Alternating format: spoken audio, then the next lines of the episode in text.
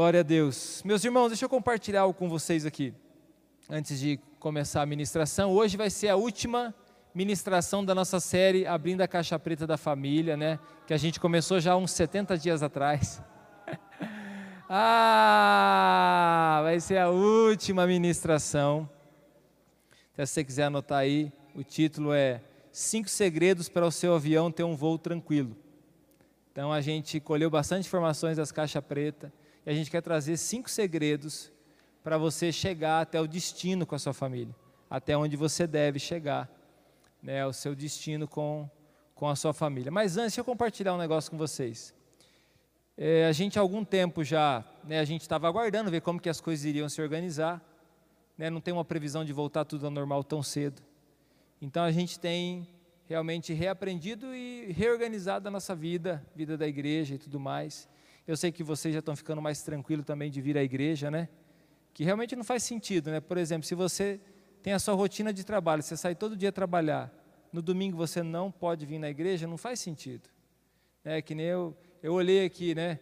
Passando na avenida, mas um monte de carro vindo, passando na avenida. Um monte de carros.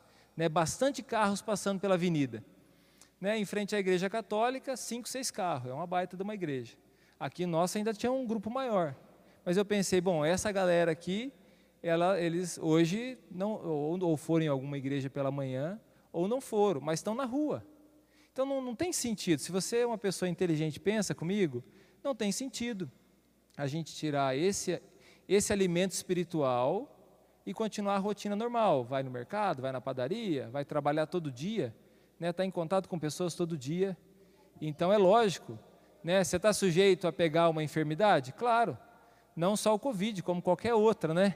Eu não sou mais amaldiçoado por isso, eu peguei dengue. Eu sou pastor, peguei dengue esse tempo atrás, né? E fui lá, minhas plaquetas lá embaixo. Então essa, isso pode acontecer com qualquer um. É lógico, né? Tem pessoas e pessoas em situações que a gente precisa cuidar mais. E isso vocês já conhecem todas as orientações. Né? Eu gostaria que vocês preservassem isso, álcool em gel, tem em todos os lugares aqui. Vai no banheiro, lava as mãos mais constantemente né, mantenha a higiene, cultiva a máscara, que nós estamos num ambiente melhor, mais protegido, né? E a gente pode também estar orando, intercedendo uns pelos outros. Glória a Deus pela vida de vocês. Então, pensando nisso, a gente não, não tem condição de fazer o nosso encontro com Deus como a gente fazia. Né? Até daria para fazer com menos pessoas, 10, 15 pessoas, mas é uma demanda muito grande né? e a gente não conseguiria fracionar tudo isso agora. Seria muito difícil para nós. Então as células estão voltando, elas estão voltando online, né? Quem já está participando de uma célula aí já online? Se você não está participando, eu quero eu quero aconselhar você a participar, procurar um dos grupos que já está acontecendo, participe, né? É o lugar onde a igreja acontece, é o lugar onde a gente vai criando vínculos, vida.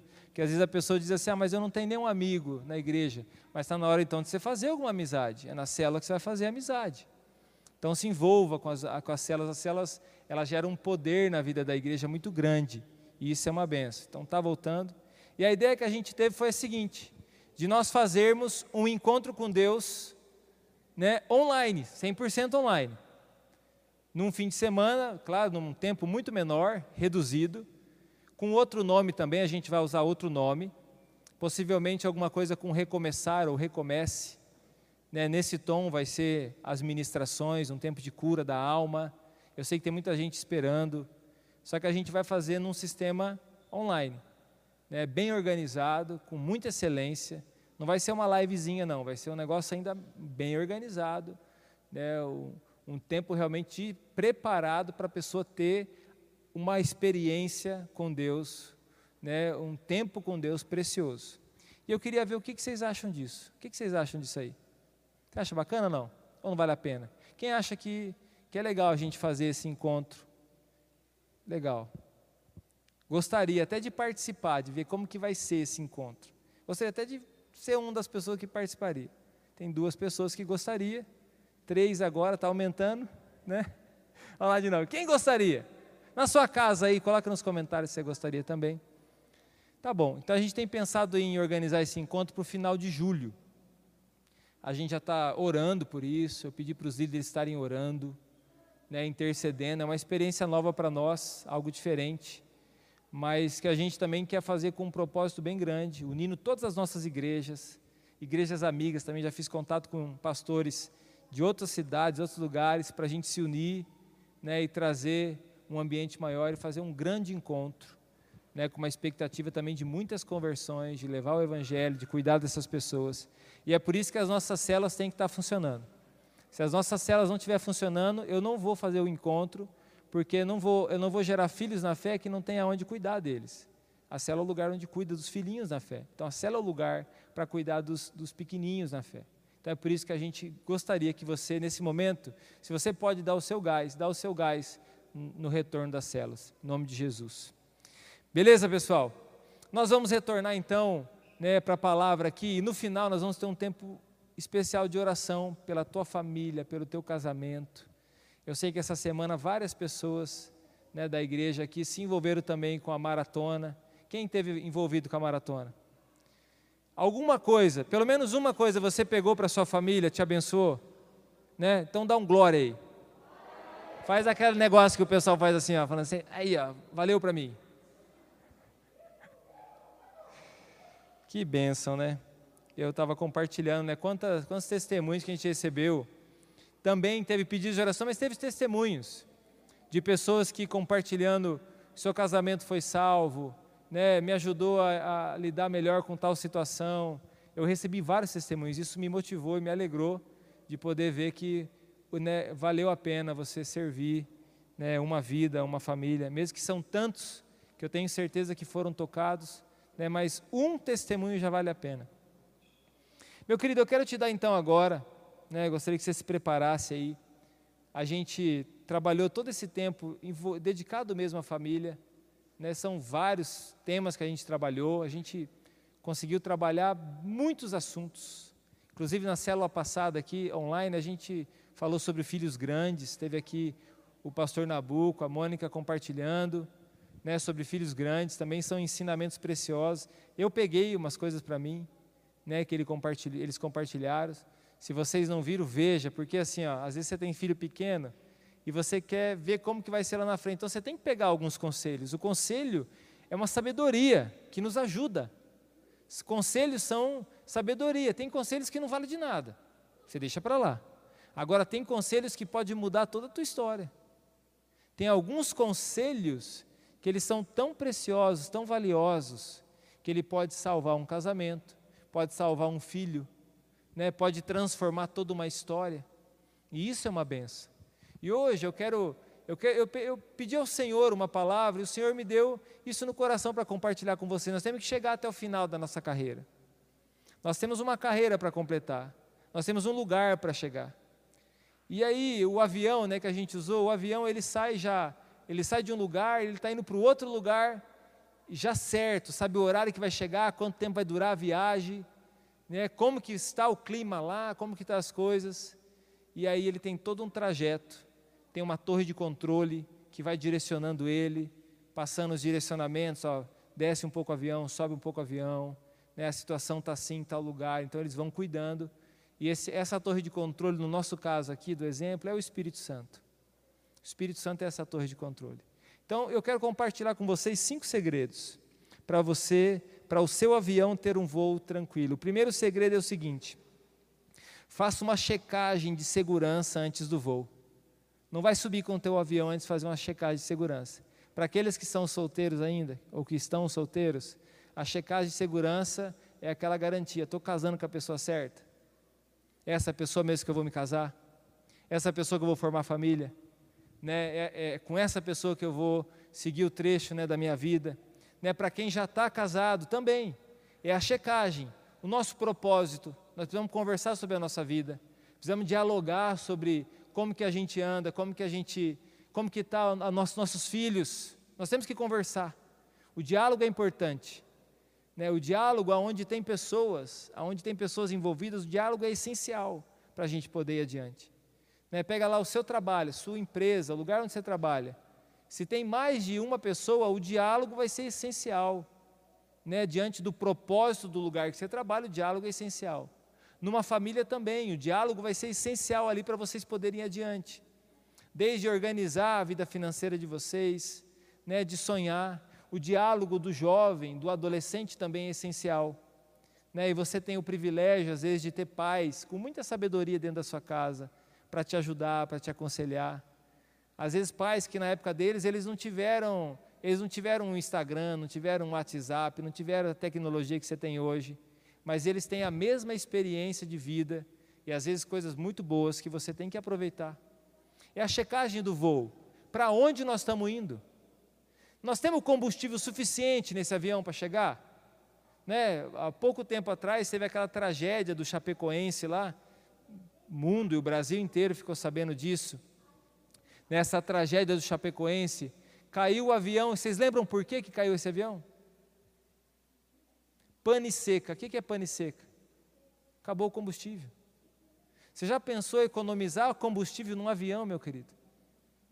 Né, teve aquele incidente também, acidente aqui em Cascavel, né, aquela família de Cascavel. Já pensou em economizar né, combustível em algo tão sério? Agora, você já pensou você se projetar como uma família e você não tem certeza se o combustível vai ser suficiente para você chegar no final? Para você chegar lá na final da carreira? Já pensou uma coisa dessa? Né, você então está dando um passo, desde um casamento e outras situações da família, está dando um passo e você não tem certeza se o combustível é suficiente. Você tem que checar. E a tua paixão, o combustível é a paixão, que vai mover o motor, que vai te levar, é suficiente esse, esse combustível. Se não é suficiente, nós precisamos colocar combustível suficiente. As turbinas estão ok? Né, as turbinas que vão que vão dar força no avião, que vai dar velocidade, tá, tá ok? Elas estão funcionando, as duas estão funcionando. Porque lá em cima não vai dar para você arrumar a turbina. Quando a gente está no voo, não dá para arrumar. A gente precisa estar tá com as turbinas checadas. Né, eu não sei como que é a checagem, a checagem de, um, de um avião antes de viajar, né, de voar um carro, né? Talvez você faça essa checagem. Quando você vai pegar a estrada, você olha se o step está tá cheio ou não. Ou se tem step. Eu me lembro um dia que eu estava voltando de uma arama, era de noite, chovendo, eu, as crianças, a Márcia no carro, e eu passei num buraco, furou o pneu. E eu pensei na hora, assim, naquele deserto, que é essas estradas aqui pelo meio, aqui, quarto centenário, aqueles lugares ali, eu pensei na hora assim, aonde fica o macaco desse carro? Será que esse carro tem macaco? você ter a ideia da checagem que eu fiz antes de viajar. Eu não sabia. Eu sabia que tinha step porque quando eu vou pegar as compras, eu vejo o step. Quando eu abro o porta-malha, eu vejo, mas se fosse aqueles que é escondido para o lado de baixo, eu ia ter um sofrimento para saber como que ia tirar aquela porca para tirar aquele, aquele step. Checagem de um carro, agora já pensou de um avião. O negócio é sério. Já pensou de uma família? Por mais que você talvez não considere a checagem, se está tudo bem, ela é importante. Às vezes a gente fica meio, não quer conversar, né, não quer discutir algumas coisas, não quer falar sobre algumas coisas, mas é importante. É importante porque tem a ver com uma vida, tem a ver com duas vidas, e tem a ver com um futuro muito grande, às vezes com muito mais vidas. Com filhos, com netos, com bisnetos, com tataranetos e assim por diante. Né, qual que é o propósito da nossa família? Há algum problema que a gente tem que resolver? Tem alguma situação, a turbina tal ali está com um probleminha. Nós, nós temos que ver. O que está acontecendo? Ah, está acontecendo o seguinte, nós estamos com um problema de relacionamento lá com, com o fulano de tal, o parente fulano de tal, ou estamos com um problema financeiro, né? ou a gente está sofrendo alguma questão de pressão né, por fora, exterior. A gente tem que resolver. Né, o que está acontecendo que você está tão nervoso, que está tão nervosa? Né, o que está que, que tá acontecendo? Não vai dar para a gente voar desse jeito. Vamos sentar, vamos conversar. Isso não quer dizer que é toda hora. Não, tem o um momento certo. Né, eu gosto de contar essa história. Um dia eu cheguei na Márcia e falei assim, amor, eu queria saber, o que, que eu posso melhorar como esposo? E eu estava disposto mesmo a escutar o que fosse preciso. Mas ela olhou para mim com aquela cara romântica e falou assim: Amor, você não precisa mudar em nada, você é perfeito. Eu falei: Fala a verdade. Agora é hora de você falar. Passado alguns dias, ela ficou nervosa comigo com uma situação. Daí ela falou assim, também você, e começou a falar sobre aquela situação. Eu falei, ó, agora eu não quero escutar. O dia que eu perguntei, você falou que não tinha problema. Aquele dia eu queria ouvir. Agora, nesse momento, eu não quero ouvir. Espera, espera vir a inspiração de novo para a gente conversar sobre isso. Né, lógico, eu estou usando uma brincadeira, não era algo tão sério. E virou uma piada na hora. Mas nós temos o um momento certo para a gente conversar, para fazer a checagem desse avião, para ver se vai chegar no lugar. E dentro ainda desse segredo, algo muito importante nesse avião é trazer a presença de Deus ali. Tem que ter a presença de Deus. Você, você conhece a história de Obed-Edom? Quem conhece a história de Obed-Edom? Quem não conhece, não sabe nem o que, que é Obed-Edom, pode levantar, fica tranquilo, levanta a mão. Então vamos lá, 2 Samuel 6, versículo 11.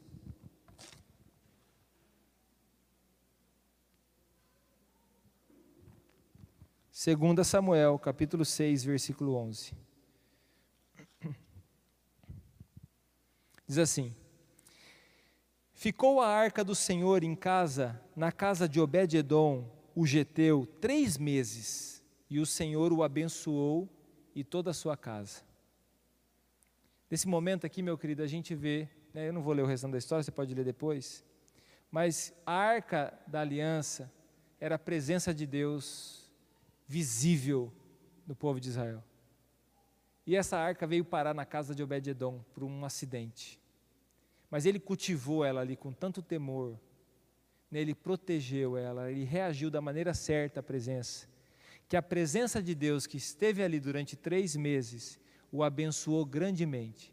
E eu até, até desafio você a, a buscar saber um pouco mais sobre a história de Obed-edom, porque depois disso, há alguns sinais na Bíblia que mostram que a vida desse, dessa família foi totalmente transformada através dessa experiência. Então, se você quer ter um voo tranquilo, quero dizer para você: traga a presença de Deus para dentro da sua casa. Agora haja com reverência diante dela. Ao mesmo tempo, Abinadab, uma outra pessoa, recebeu essa arca no mesmo período, um pouco antes de Obed-edom, e ficou durante 20 anos na casa de Abinadab. Eu acho que era Abinadab o nome dele, era por ali. Ficou 20 anos na casa dele, e na casa dele não tem nenhum relato na Bíblia, fala assim, foi abençoado. 20 anos ficou lá, mas parece que havia um certo desinteresse desse cara com a presença de Deus. Agora, na casa de Obed-edom, ficou somente três meses e algo extraordinário aconteceu na casa dele. Então quero dizer para você, você tem essa chance de trazer a presença. Esse é o primeiro segredo, é a checagem de tudo. A presença de Deus está dentro da minha casa. Eu tenho cultivado ela, eu tenho agido com respeito, com temor, né, com, com sinceridade diante de Deus. O meu lar tem sido um lar onde a presença de Deus se sente ali. Eu estou transformando o ambiente. Né, o mesmo respeito, às vezes, que você tem de estar num ambiente como esse, será que na tua casa você tem esse respeito? Isso, isso é o temor de Deus também. Vamos lá. Segundo segredo. Você tem uma torre de controle e você tem que contar com ela. Né, todo avião que está voando, a malha aérea aqui do nosso país, tem um lugar, alguns lugares, né, não sei se quantos lugares são, mas alguns lugares que são as torres de controle, que, que, que direciona esses aviões, que diz para eles se eles têm que estar tá mais baixo, que tem que estar tá mais alto, qual o grau que eles têm que estar, a altitude. Por quê? Porque senão eles podem bater um com o outro, entre os que estão voando. Então é muito sério isso aí. Aquelas pessoas ali estão cuidando, aqueles sinaizinhos de avião que tem ali naquele radar, são muitas vidas que estão em jogo. Quando a gente olha então para a torre de controle, eu quero dizer para você que a torre de controle é o Espírito Santo. E João, do capítulo 14 ao capítulo 16, vai dizer várias coisas sobre o Espírito Santo. Uma das coisas que ele é o nosso consolador, ele que nos consola. Ele é o nosso advogado, né? ele nos defende, ele não nos acusa, ele nos defende. Né? O Espírito Santo, ele nos ensina. Ele nos ensina, ele, ele nos guia a toda a verdade. É o Espírito Santo termômetro, então, para a gente discernir aquilo que é uma heresia, aquilo que não é. O Espírito Santo é aquele que vai nos direcionar pelo, para o caminho certo, para o caminho correto. Então, um dos critérios para você ter um bom, bom voo é você ouvir a torre de controle. Um piloto, por mais experiente que ele seja, por melhor que ele seja, ele pode ter todas aquelas estrelinhas aqui do lado dele, ele pode ter várias horas de voo, pode ser o mais experiente do mundo, mas se ele desconsiderar a torre de controle, seguramente vai ter uma tragédia. Então, se o Espírito Santo é essa pessoa, se o Espírito Santo é aquele que nos direciona, para você permanecer vivo nesse trajeto, você precisa obedecê-lo. A obediência não é só o princípio da bênção, a obediência é, é o que vem antes para te manter vivo. É a obediência que vai te manter vivo. Se a torre de controle está dizendo assim, ó, vai para cima, arremeta. Se você falar, não, eu vou para baixo, eu que mando nesse avião. Então, por mais que é você que é o piloto do avião, você não é quem manda no avião. Tem alguém com uma visão muito mais ampla que vê melhor do que você. Então, se você quer chegar ao final desse trajeto, permita que esse avião seja controlado pela torre de controle. Permita pela obediência. Então, a obediência é uma benção mesmo na nossa vida. Deuteronômio 28 vai falar dos benefícios da obediência. Mas não adianta você só falar que tem um coração obediente. Você precisa praticar a obediência. Amém? Estão aí comigo? Glória a Deus. Terceiro segredo, então. O terceiro segredo, né, onde o piloto está, chama cockpit. É a mesma coisa do, do carro de, de, corrida. É o cockpit. É o lugar onde o, o piloto está. Naquele lugar onde o piloto está, ele não está sozinho. Vou pensar no avião grande. Ele não está sozinho. Ele sempre tem um copiloto. E às vezes um copiloto que às vezes é um, é um piloto com até bastante experiência ou até mais experiência. Não quer dizer que é uma pessoa inferior. Vamos dizer assim, dentro de uma família, um casamento, por exemplo, a mulher é a auxiliadora, não é mais e não é, menos, não é menos que o homem, ela está do lado, né? estão caminhando junto. Né? Uma família que você falar aqui, né, alguma mãe solteira, você também tem a sua casa, tem a sua família, você não está sozinha, você está pilotando esse avião. Então, nesse cockpit, você tem que considerar que aquela pessoa que está ali do lado, ela não é inferior a você. E ela também vai te ajudar a chegar ao teu destino. Né, eu não sei muito a, a questão do avião, mas eu sei que o, que o, que o copiloto ali faz toda a checagem, como que está tal coisa, tal coisa, tal coisa, tal coisa, e vai checando, tem todo um checklist para fazer, checar cada equipamento para saber se está funcionando. Então, esse é o papel das pessoas que estão com você, família. Família. Você não pode tomar decisões sozinho, sozinha. Você não pode decidir as coisas sozinhos. Você precisa contar com a tua família. Né? Tá os filhos, tá os adolescentes aqui. Você, você precisa contar com a sua, com os seus pais. Né? Os jovens, você tem que contar com as pessoas mais experientes. Sentar do lado, perguntar, olha que tal coisa, como que nós vamos fazer? Considerar que essas pessoas que estão direcionando esse avião com você, e principalmente se é o teu esposo ou a sua esposa, vocês estão direcionando esse avião, vocês têm que chegar ao destino. E você considerar essa pessoa como alguém que está ali para auxiliar você, como alguém que está ali não inferior a você, mas uma pessoa que está do seu lado, para te fazer, para te ajudar, para te apoiar, para ajudar essa aeronave chegar até o final, é essencial. E nesse tempo nós não podemos ser egoístas. Quando a gente está pilotando um avião, quando você está pilotando a sua família, independente se a sua família é um Boeing, ou se é um daqueles que ah, é com a hélice ainda, ou se é um teco-teco que está começando. Independente disso, esse avião tem que chegar ao seu destino. Né? Esse avião tem que chegar ao lugar que ele foi programado para chegar. E você tem um propósito, você tem um destino em Deus. Deus não te criou para você viver de qualquer jeito. Deus não te criou para você ir para qualquer lugar. Deus te criou para você alcançar o coração dele, para você experimentar o melhor dessa terra. Né? Isaías capítulo 1, o versículo 18, 19 vai dizer assim: Se você me ouvir e me obedecer, você vai experimentar comer o melhor dessa terra. Olha que extraordinário. Meu querido, a palavra já está mostrando para nós qual é o caminho. A palavra já está dizendo para nós E para isso nós precisamos considerar essa pessoa que está do nosso lado. Gênesis capítulo 2, abre comigo lá. Vamos lá para a raiz, Gênesis 2, versículo 18. Diz assim: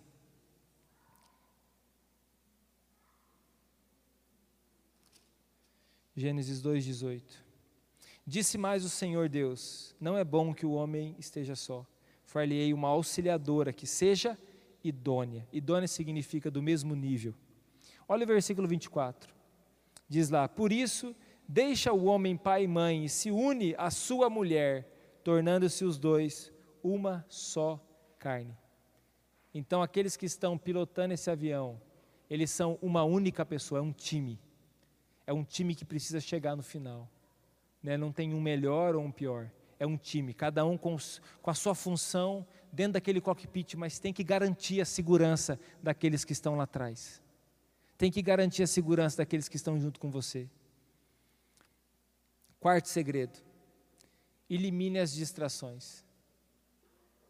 É perigoso, até quando você vai subir, até os passarinhos que estão perto do aeroporto é perigoso. Né? Então, as pessoas, quando elas estão pilotando o avião, elas não podem se distrair. Né? Eu sempre faço esse trocadilho: você pode descansar, mas você não pode se distrair. Eu tenho pegado no pé né, da juventude a questão dos joguinhos aí.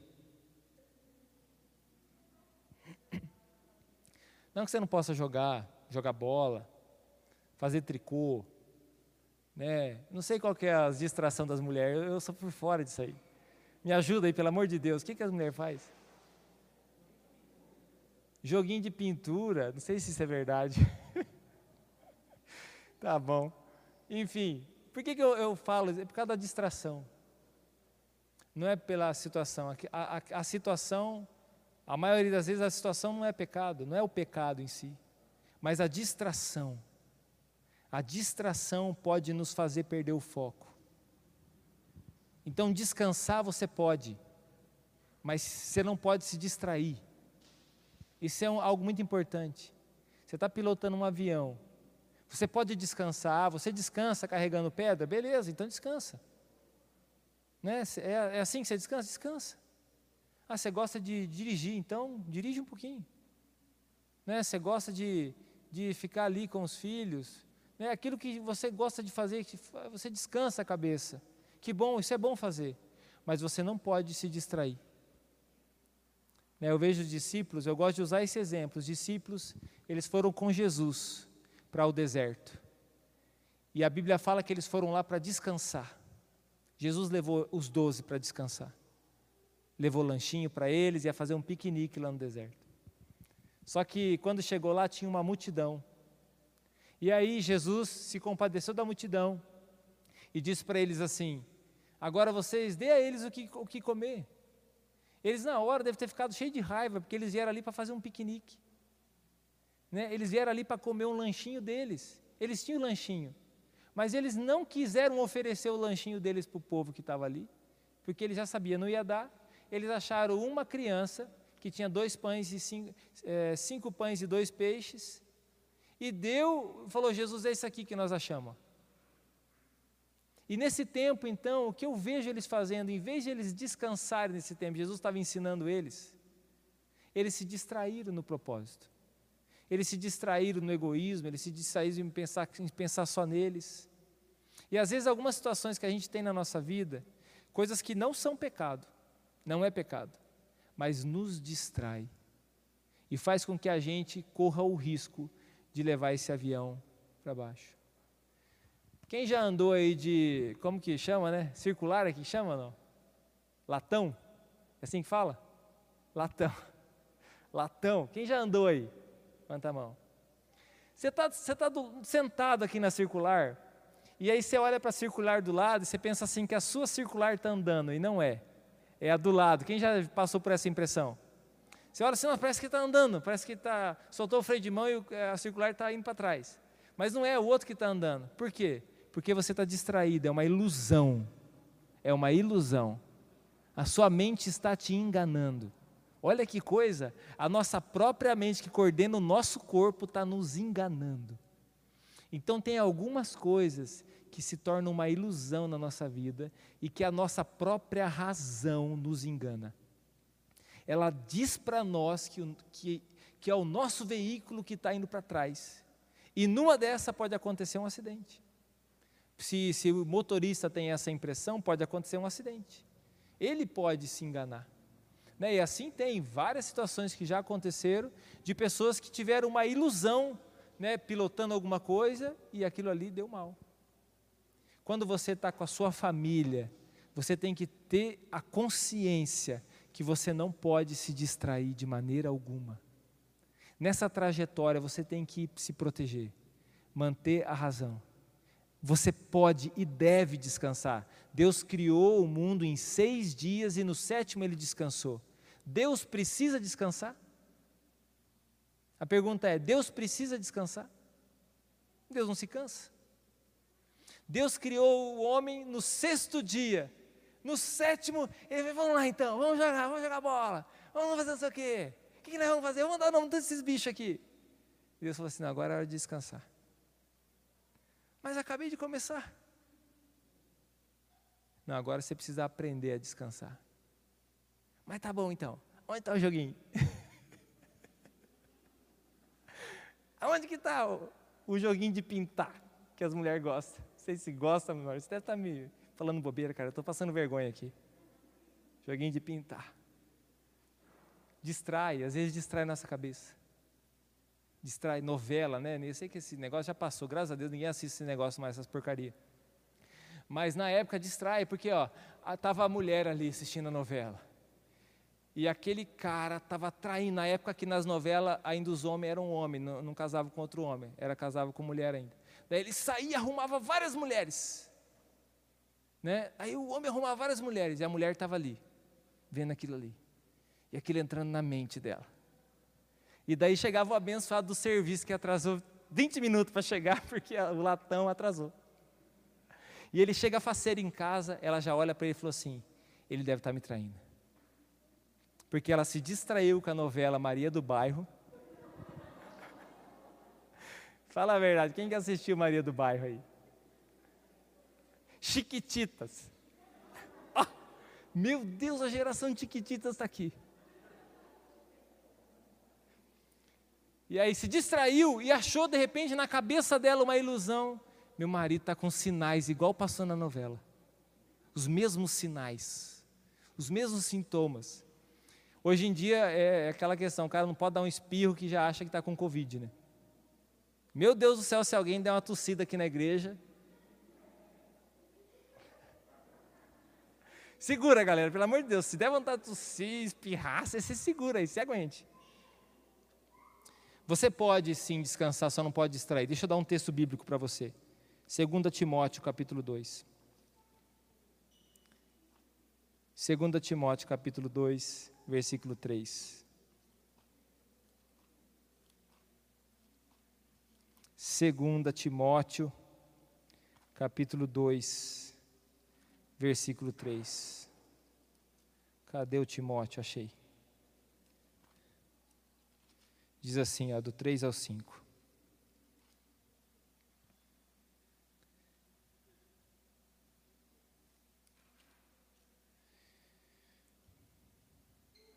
participa dos meus sofrimentos como um bom soldado de Cristo. Nenhum soldado em serviço se envolve em negócios dessa vida, porque o seu objetivo é satisfazer aquele que o arregimentou. E aqui está falando de foco. Aí está falando, você então está servindo a Deus, você é um homem de Deus, uma mulher de Deus, você precisa manter o foco. Quem está pilotando esse avião tem que manter o foco, tem que manter a sobriedade, Naquele momento ali você tem que, você precisa manter a sobriedade. Você não pode se distrair de maneira alguma. Então, tudo que é distração, eu quero pedir para você, tudo que é distração, identifique o que, que é distração na sua vida. O que tem sido uma distração? O que tem tirado o seu foco? E retira isso e mantém o foco. O seu avião precisa chegar até o final, até o destino. E aí o quinto. O quinto segredo é sua família é maior do que você mesmo. Eu sei que a maioria aqui, a maioria assistiu Chiquitita, então a maioria é novo, né? Chiquititas. Quem sabe a musiquinha dos Chiquititas aí? É, você, se você assistiu Chiquititas, Chiquititas, né, e você hoje está aqui, você tem que entender que a sua vida é maior do que você. Significa que você já ficou velho. Já passou sua época. Você já não é mais uma menina ou é um menino. Você já é um homem e às vezes um homem já barbado e sem cabelo né? ou então com cabelo branco, ou com muito cabelo, ou com ruga de expressão. Né? Se você olhar bem, você vai perceber que o tempo já passou. Se o piloto olhar bem, se os dois pilotos que estão ali olhar bem, e ele olhar além do cockpit, ele vai ter convicção que lá atrás tem centenas de vidas junto com ele. Pessoas que talvez ele não sabe o nome, Pessoas que talvez ele não sabe a idade, que situação que eles estão, mas ele sabe que tem muita gente lá. E a segurança, os passos dele vai garantir a vida ou a morte das pessoas também que estão lá atrás confiando neles. E essas pessoas que estão sobre a nossa vida, meu querido, são os filhos que já vieram ou virão. São os netos que você talvez nem tem noção ainda como que vão ser tem os bisnetos, os tataranetos, porque a sua descendência vai continuar. A sua vida vai continuar além de você. É nós que às vezes não temos consciência disso. Porque a bênção de Deus, Deus, Deus é um Deus geracional. Ele falou assim: ó, a maldição vai até a terceira e a quarta geração, a maldição do pecado. Mas a bênção do Senhor vai até qual geração?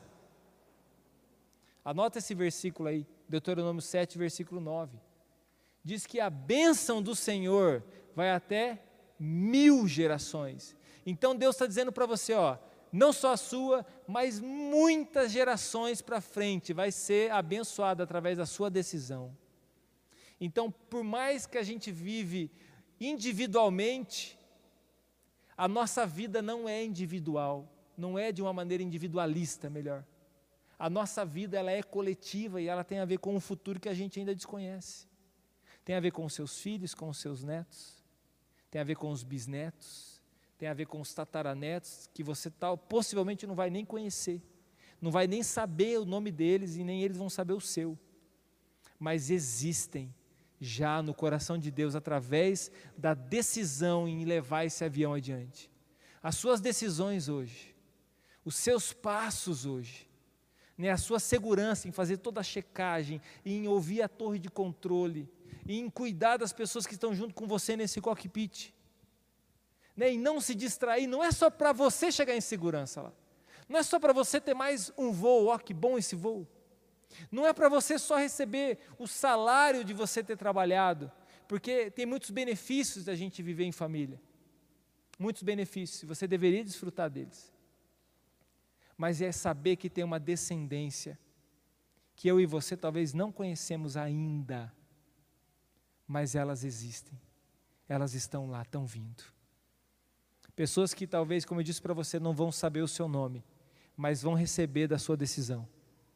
Pessoas que não vão saber como que você era, como imaginar como é o tempo que você vivia.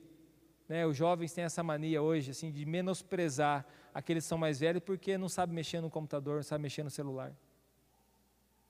Né, aprendeu a fazer datilografia. Era bom em datilografia, mas agora não usa mais máquina de escrever. Era bom escrever carta, mas agora não se escreve mais carta. Agora escreve um e-mail. Mas essas pessoas, a decisão delas lá atrás, é que vão levar toda a geração para diante. Então, esses são cinco segredos que você precisa ter em mente para você poder chegar no final. Porque o seu final não é o final da sua descendência o seu final não será o final daqueles que estão vindo atrás de você. O seu final não vai ser o final daqueles que vão vir depois e depois e depois. Existem muitas vidas que estão vindo atrás de você. São os exemplos, são os testemunhos. E é por isso que nós precisamos cuidar. É por isso que nós precisamos zelar e fazer com excelência. E nós queremos orar agora pela tua família.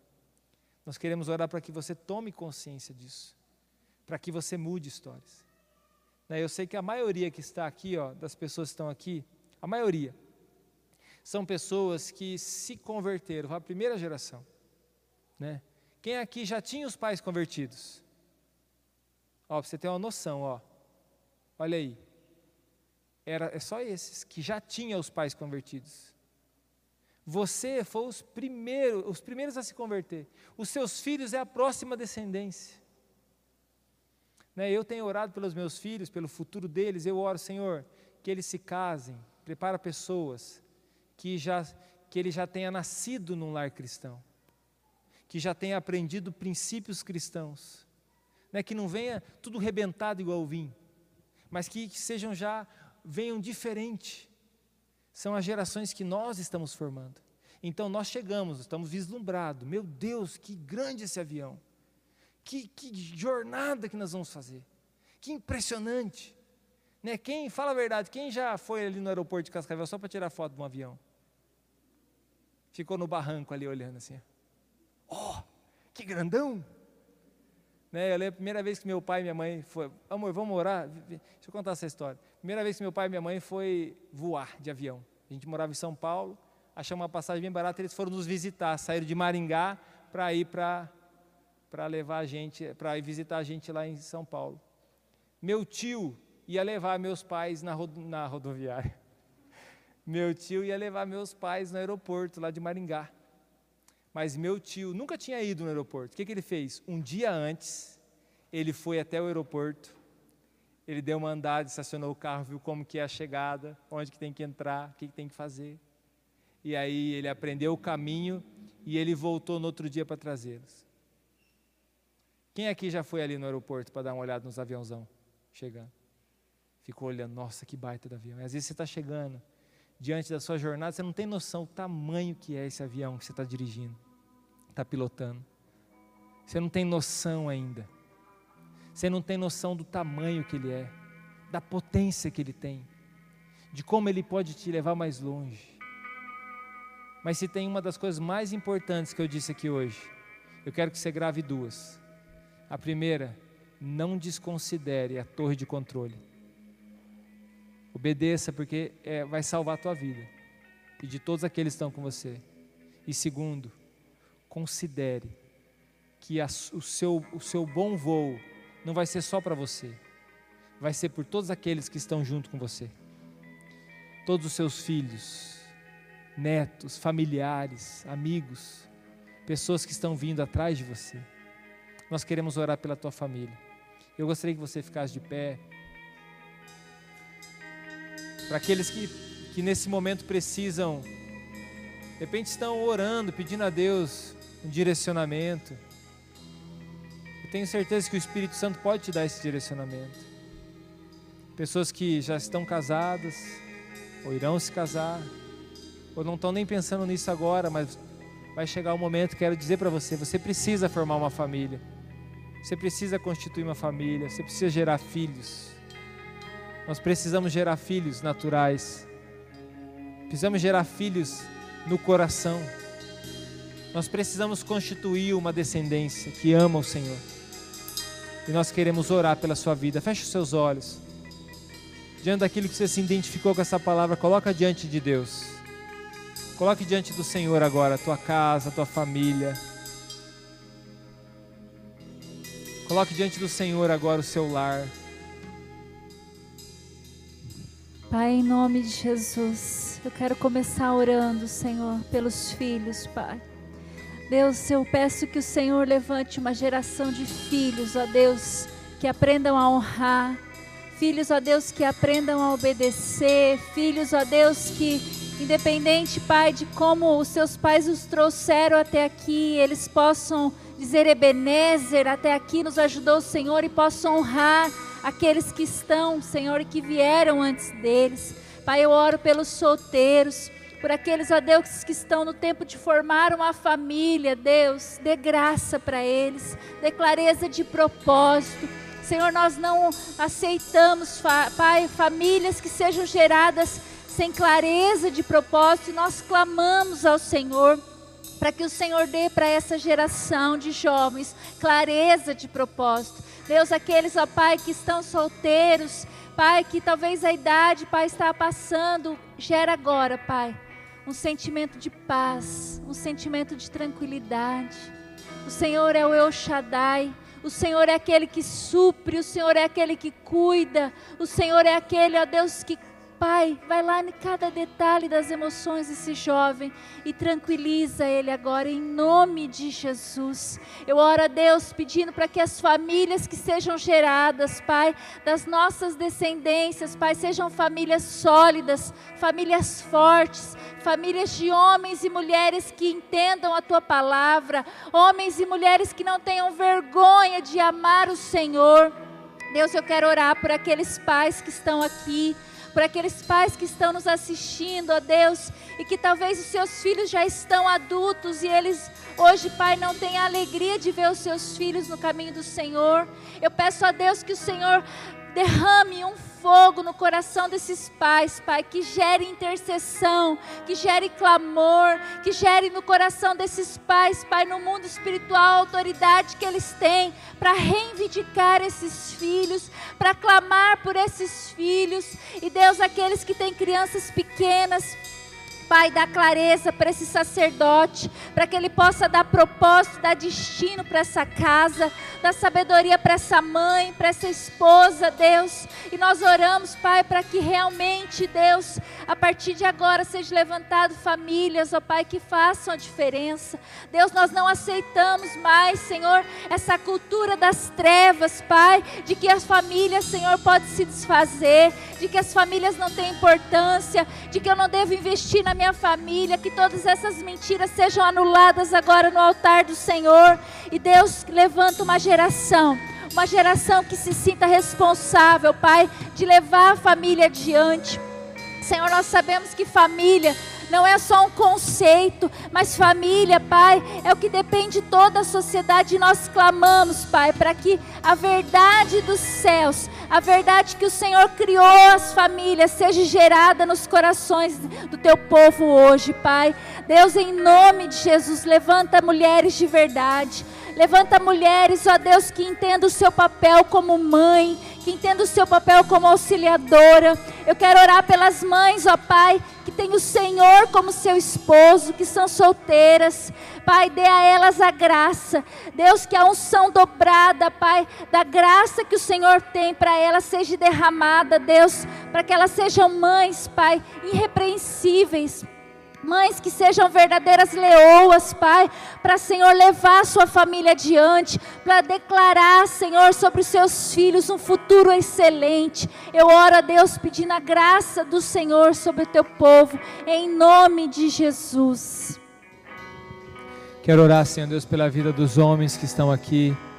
Quero interceder, Senhor Deus, que o Senhor dê a eles, Pai, sobriedade. O Senhor dê a eles coragem.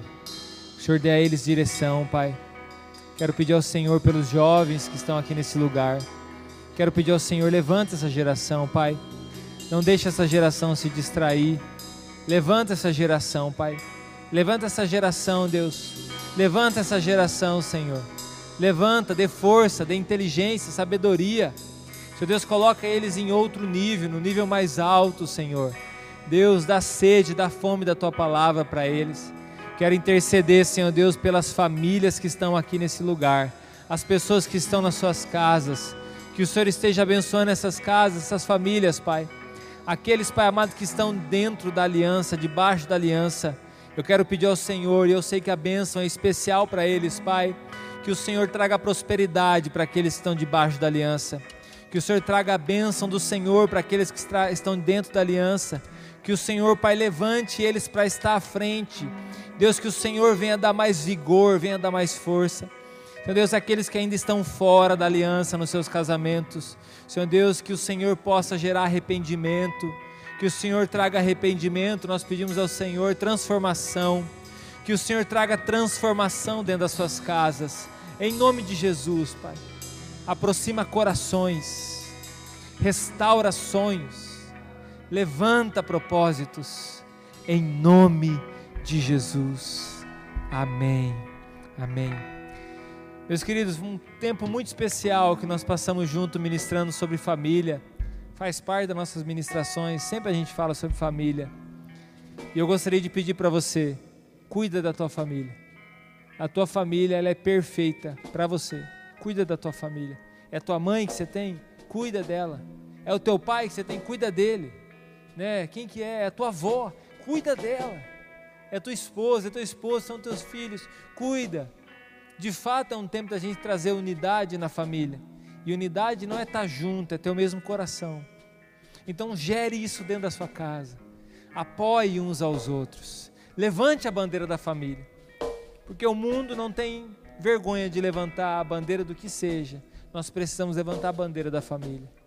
E essas pessoas não têm pessoas melhores do que vocês para fazerem isso. Levantar a bandeira da família em nome de Jesus. Amém. Dê uma salva de palmas ao Senhor.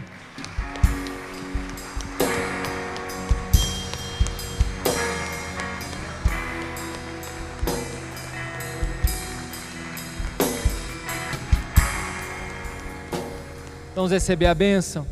Que o amor de Deus, que a graça do Senhor e a consolação do Espírito Santo esteja hoje e sempre sobre a nossa casa, em nome de Jesus. Deus abençoe muito a vida de vocês. Boa noite. Vão em paz, que o Senhor guarde vocês nos seus trabalhos, nas suas casas, em nome de Jesus.